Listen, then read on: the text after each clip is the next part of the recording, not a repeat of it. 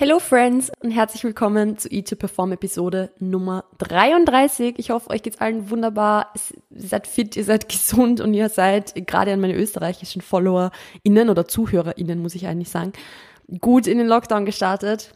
Here we are. Habe ich nicht vor ein paar Wochen noch gesagt, dass ich hoffe, dass wir keinen Krieg. Habe ich das im Podcast gesagt oder habe ich mir das nur gedacht? I don't know. Ich habe nur ähm, ja schon ein paar Mal drüber gesprochen, dass ich natürlich, so wie sehr, sehr viele andere Leute wahrscheinlich auch, hoffe, dass kein Lockdown kommt, aber eigentlich damit rechne, dass es so sein wird. Und here we are. Wir sind im Lockdown. Es haben keine Gyms offen, es hat nichts offen. Ihr, ihr wisst es, ich, ich muss es euch nicht sagen.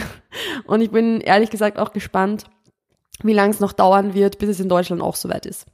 To be totally honest. Also ich glaube, dass es nicht mehr lange dauern wird. I'm sorry für den Pessimismus, aber letztes Jahr war es so, dass es in Deutschland angefangen hat und eine Woche später und ein paar Tage später war es in Österreich soweit. Und ich glaube, dass es jetzt umgekehrt ist. I'm sorry. Ähm, ja, ich möchte jetzt da nicht der Spielverderber sein oder so. Genießt bitte eure Sessions im Gym noch, wenn ihr welche habt. Aber ja, das ist einfach nur mein Realismus, der reinkickt, weil ich natürlich auch dran denke, dass ich dann nächste Woche ein paar Lockdown-Programs wieder zu schreiben habe ähm, und mir meinen Workload dementsprechend gut einteilen muss. Ja, darum geht es nämlich in diesem Thema, in dieser Episode jetzt auch. Also wir sprechen ein bisschen über das Thema Lockdown, über das Thema Ernährung im Lockdown. Es ist ehrlich gesagt eine sehr, sehr spontane Episode. Ich habe euch gestern, also Mittwoch, vorgestern vielleicht, wenn diese Episode rauskommt, oder wenn ihr sie hört, äh, in meiner Story ein kleines Q&A gemacht, beziehungsweise die Fragen des Q&As von letzter Woche noch beantwortet. Und da kam sehr, sehr, sehr, sehr, sehr oft die Frage, hey, wie soll ich mich jetzt im Lockdown ernähren? Und wie soll ich meine Ernährung gestalten? Oder dass Ernährung ein Stressthema ist und so weiter. Und jetzt habe ich mir gedacht, hey, nehme eine Podcast-Episode auf dazu. Ich habe euch ja auch gefragt und ihr wolltet es. Also machen wir das jetzt. Ich werde versuchen, euch sehr, sehr viele Dinge mitzugeben, die vielleicht irgendwie ein bisschen hilfreich sein können. Natürlich kann ich jetzt nicht alles abdecken, genauso wenig wie ich eure individuelle Situation jetzt wirklich so abdecken kann. Also ich kann nur eben sehr, sehr allgemein sprechen, das wisst ihr auch. Ich gebe euch die Dinge mit, die ich auch meinen Clients mitgebe.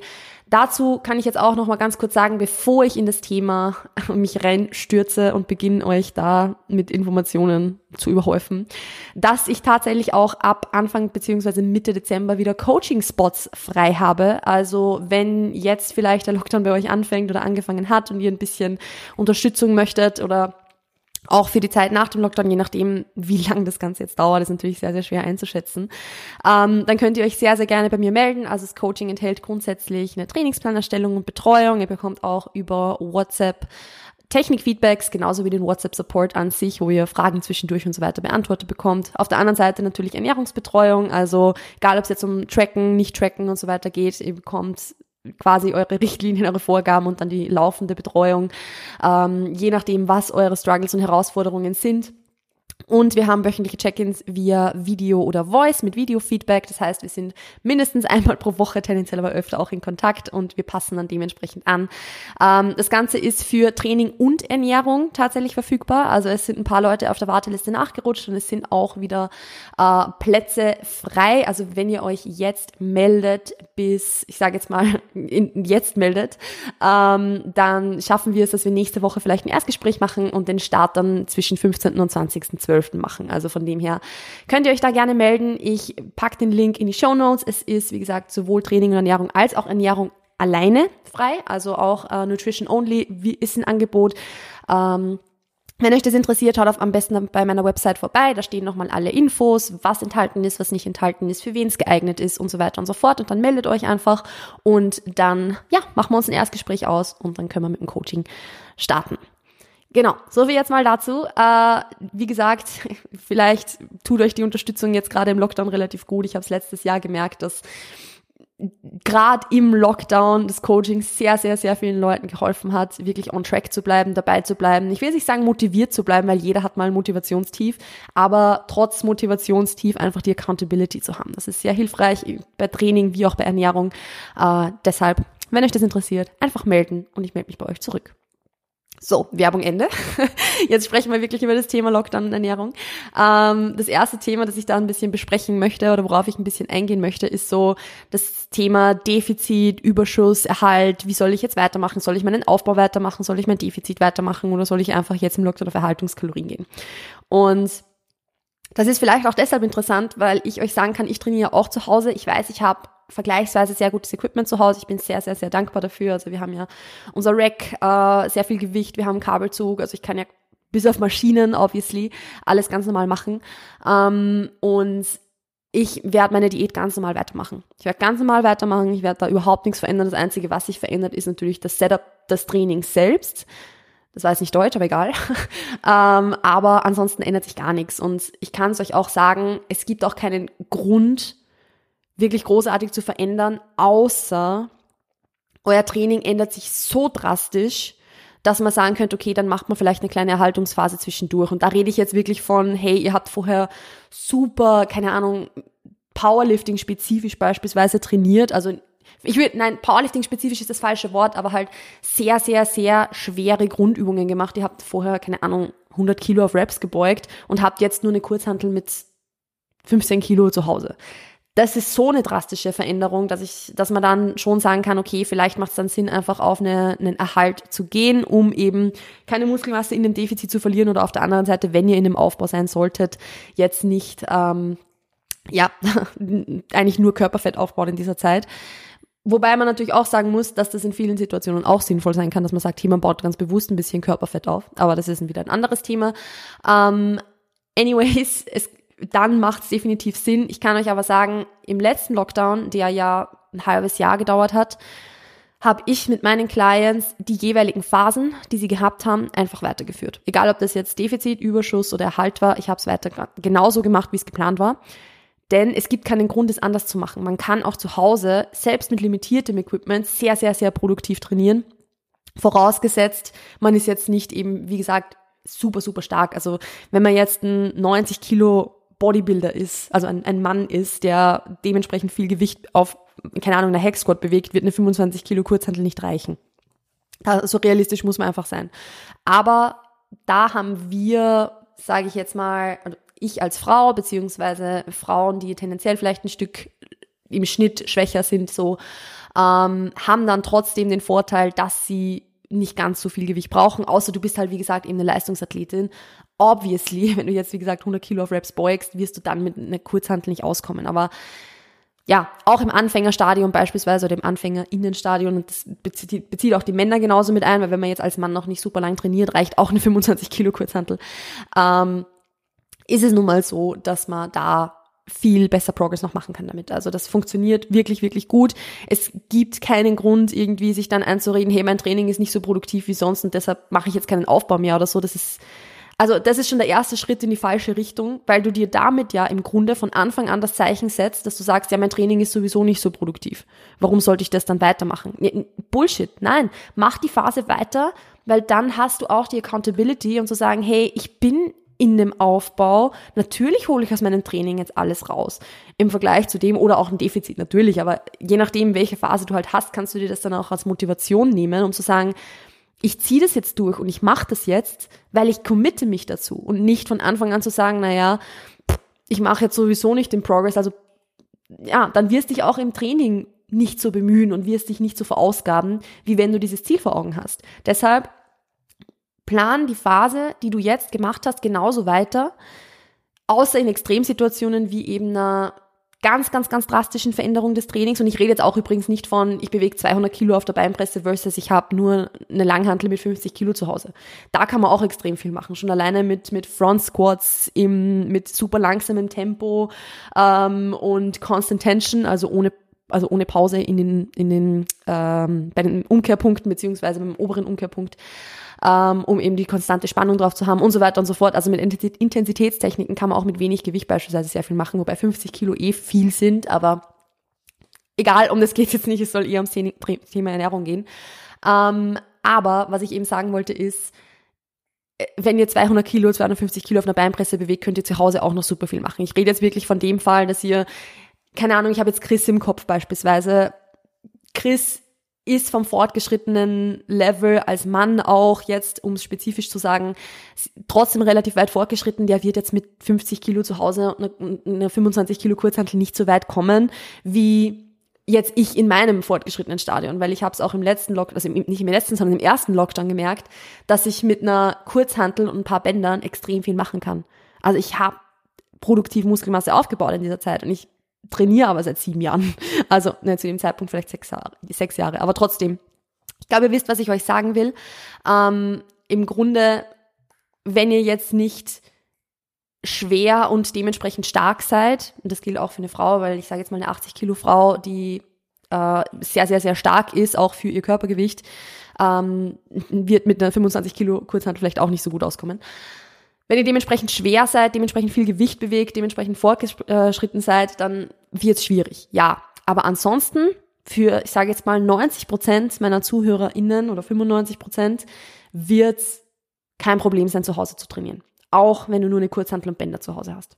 Es geht dann nur um sinnvolle Trainingsplanung, um progressive äh, Überlastung und so weiter, also die, die Dinge, die auch in, im Gym-Training gelten. Aber wenn das sinnvoll geplant ist, dann ist es möglich, hundertprozentig. Und das haben auch einige meiner Kundinnen letztes Jahr bewiesen, ähm, die zu Hause fantastisch Muskelmasse aufgebaut haben. Selbst Clients, die irgendwie nur Kurzhantel und ein paar Bänder zu Hause hatten und jetzt keine kompletten Anfängerinnen waren. Also wie gesagt, es ist möglich und schon alleine dadurch, dass du dich zu dieser Phase, die du sowieso machen wolltest, committest, setzt du dir auch irgendwo so ein Zeichen, dass du sagst, hey, ich ziehe das durch und ich mache das. Und das gibt dir unheimlich viel Motivation, als von Anfang an zu sagen, ja gut, zu Hause geht sowieso nicht und dann einfach das Handtuch zu werfen. Muss man so sagen. Also wie gesagt, ja, man kann auch ohne Gym Muskelmasse zu Hause aufbauen, deshalb ist es auch total okay, äh, im Überschuss zu bleiben. Vollkommen in Ordnung.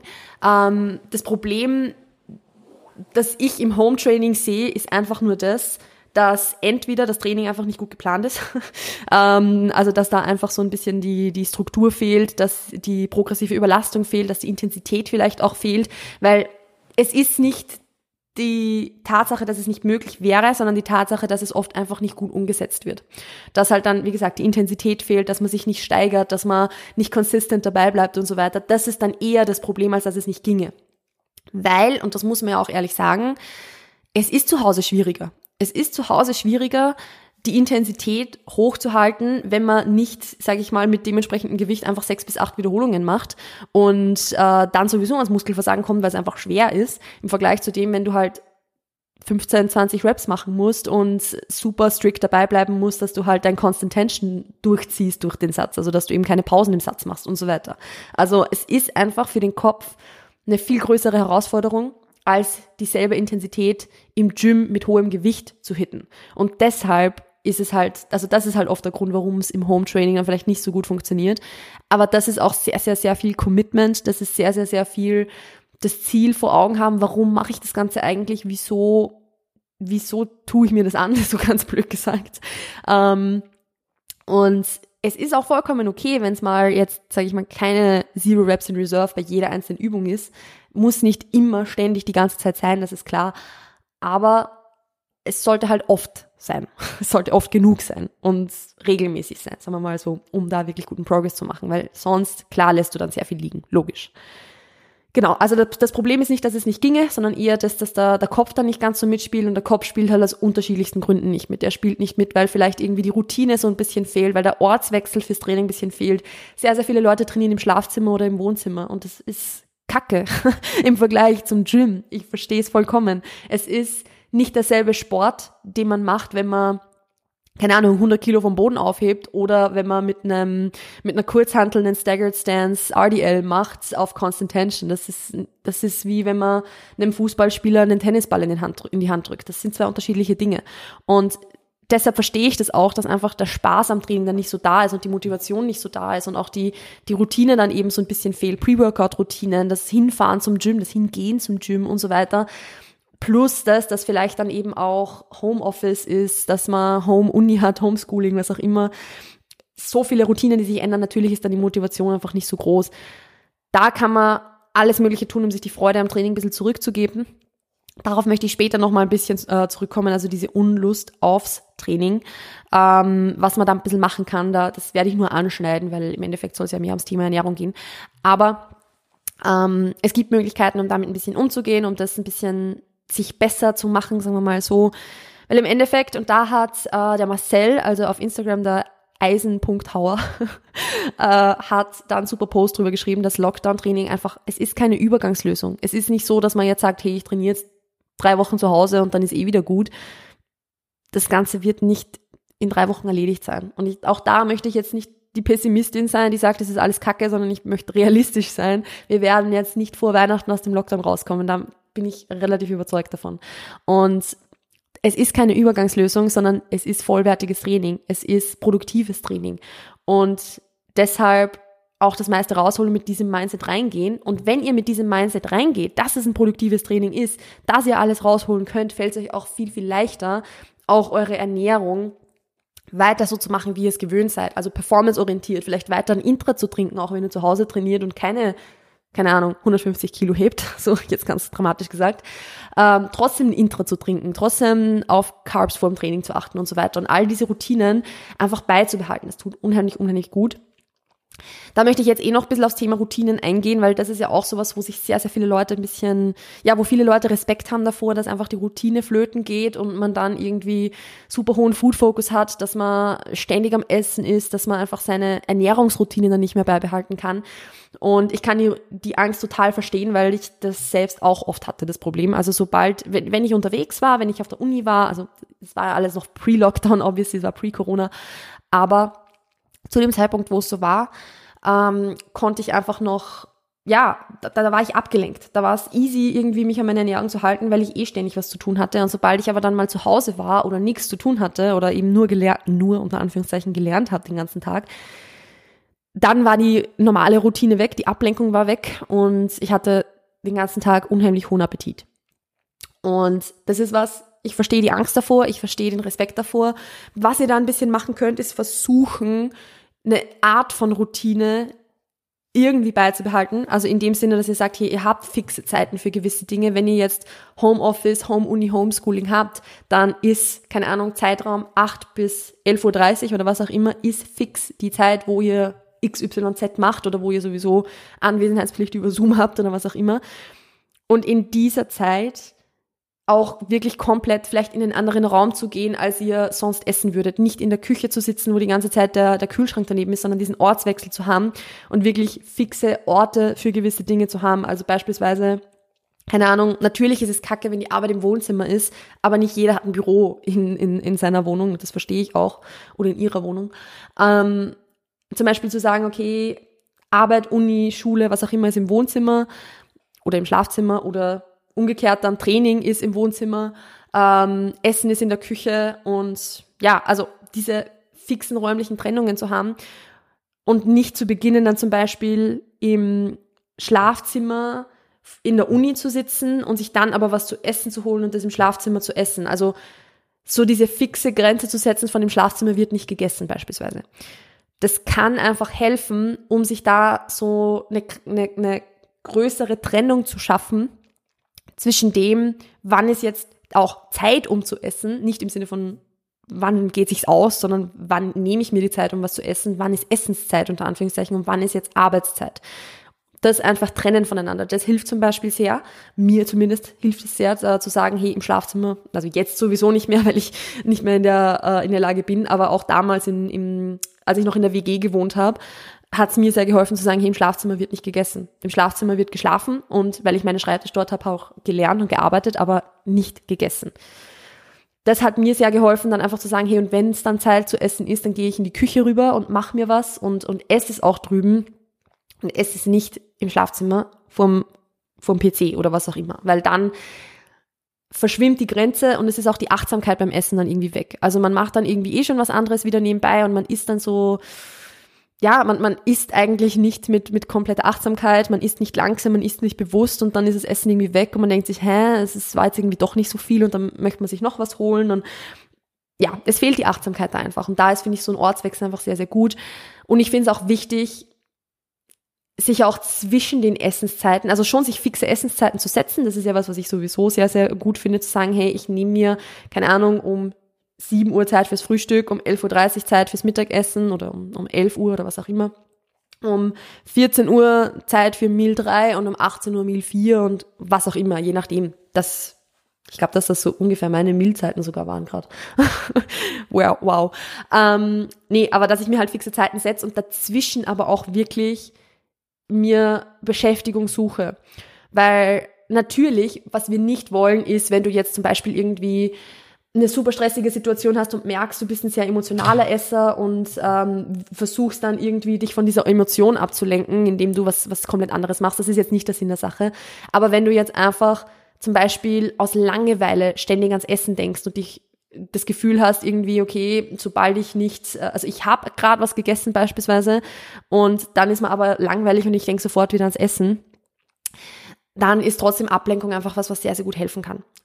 Weil es ist trotzdem, natürlich ist das Grundproblem damit nicht gelöst, dass man, wenn man zum Beispiel zu wenig isst oder wenn man zu wenig regelmäßig isst oder keine sättigenden Mahlzeiten isst oder wenn man emotional eben emotionalen Hunger hat, all diese Grundprobleme sind damit nicht gelöst, aber wenn es wirklich dieses Essen aus Langeweile ist, dann hilft es schon sehr, sich wirklich abzulenken. Beziehungsweise hilft es zumindest mal, sich an seine Mehlzeiten zu halten, um diese Grundstruktur mal aufzubauen, von wo aus man dann sich anschauen kann, okay, welche Probleme sind da und so weiter. Also um mal eine, eine, eine, wie sagt man, so ein Grundgerüst einfach zu schaffen an Regelmäßigkeit. Ablenkung ist nicht immer gut.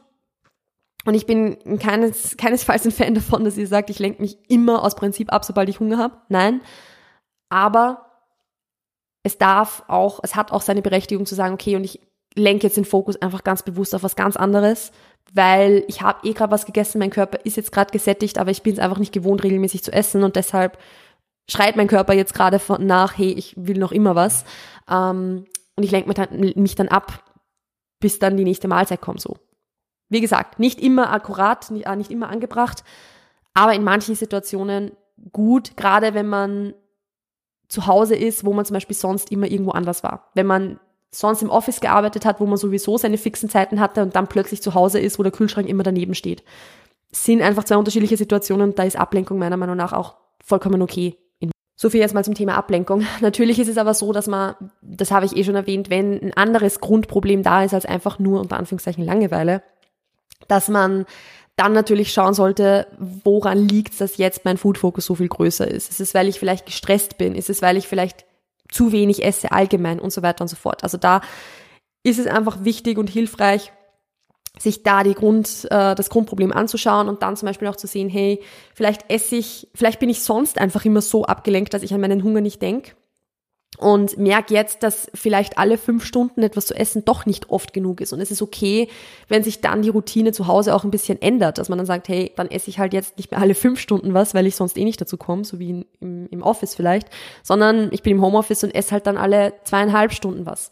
Es ist okay, es ist vollkommen in Ordnung. Ne? Eine andere Umgebung und andere Umstände erfordern oft mal Veränderungen der Routinen ja, eine Grundstruktur beibehalten ist super, super wichtig, aber es ist auch nicht sinnvoll, auf dieselbe Struktur und quasi denselben Takt zu verharren oder beharren, ähm, den man sonst hat. Das wird wahrscheinlich nicht so ganz funktionieren. Und da ist es okay, dann zu sagen, okay, dann, dann ändere ich das jetzt einfach und passe das jetzt an und versuche, ob was anderes besser funktioniert. Gerade wenn es jetzt das, das Thema Stress ist beispielsweise, ist es auch wichtig, dann nicht nur zu versuchen, das irgendwie mit der Ernährung zu lösen, sondern zu schauen, wie kann ich auch mit diesem Stress umgehen? Weil gerade diese, diese aktuelle Situation, wie sie jetzt ist, egal ob das jetzt bedeutet, dass du mehr Workload hast oder weniger Workload oder was auch immer, das ist jetzt mal auf die Seite gestellt.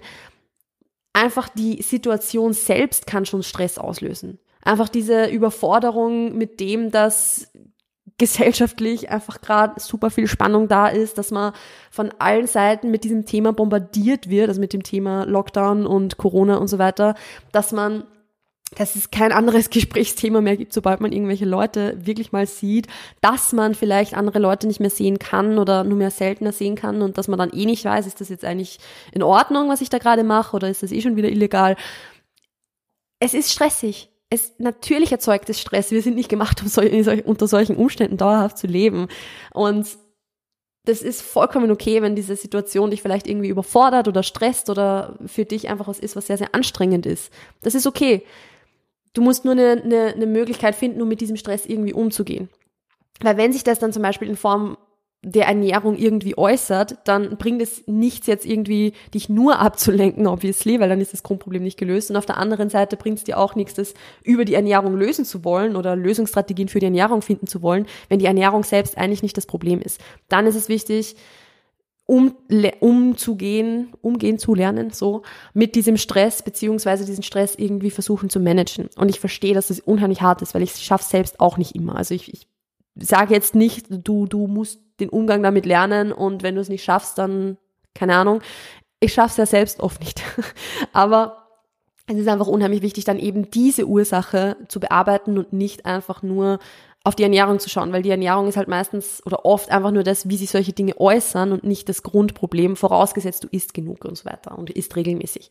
Also von dem her da auch einfach wirklich darauf achten, dass dieses Stressmanagement da ja, äh, in, also priorisiert wird. Ich habe über das Thema Stressmanagement mal eine Episode aufgenommen, die ist jetzt nicht Lockdown-spezifisch. Ich möchte aber auf das Thema gar nicht zu sehr eingehen, ehrlich gesagt, weil es auch sehr, sehr individuell ist, wie jeder mit dieser Situation umgeht.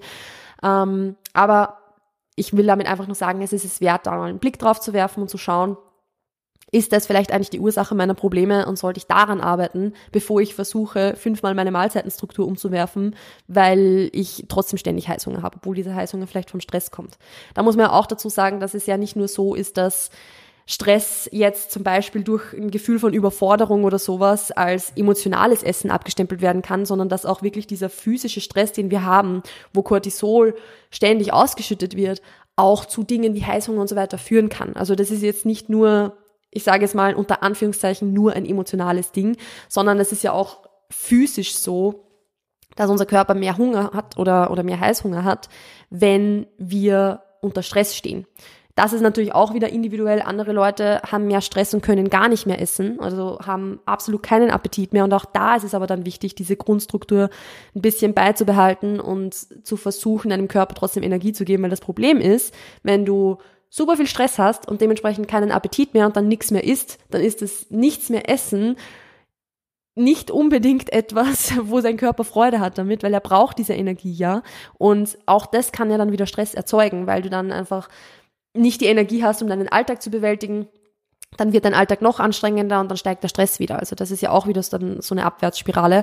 Deshalb trotzdem einfach genug essen und diese Grundstruktur beibehalten. Genau, so viel jetzt mal zu, zu, zu diesem Thema.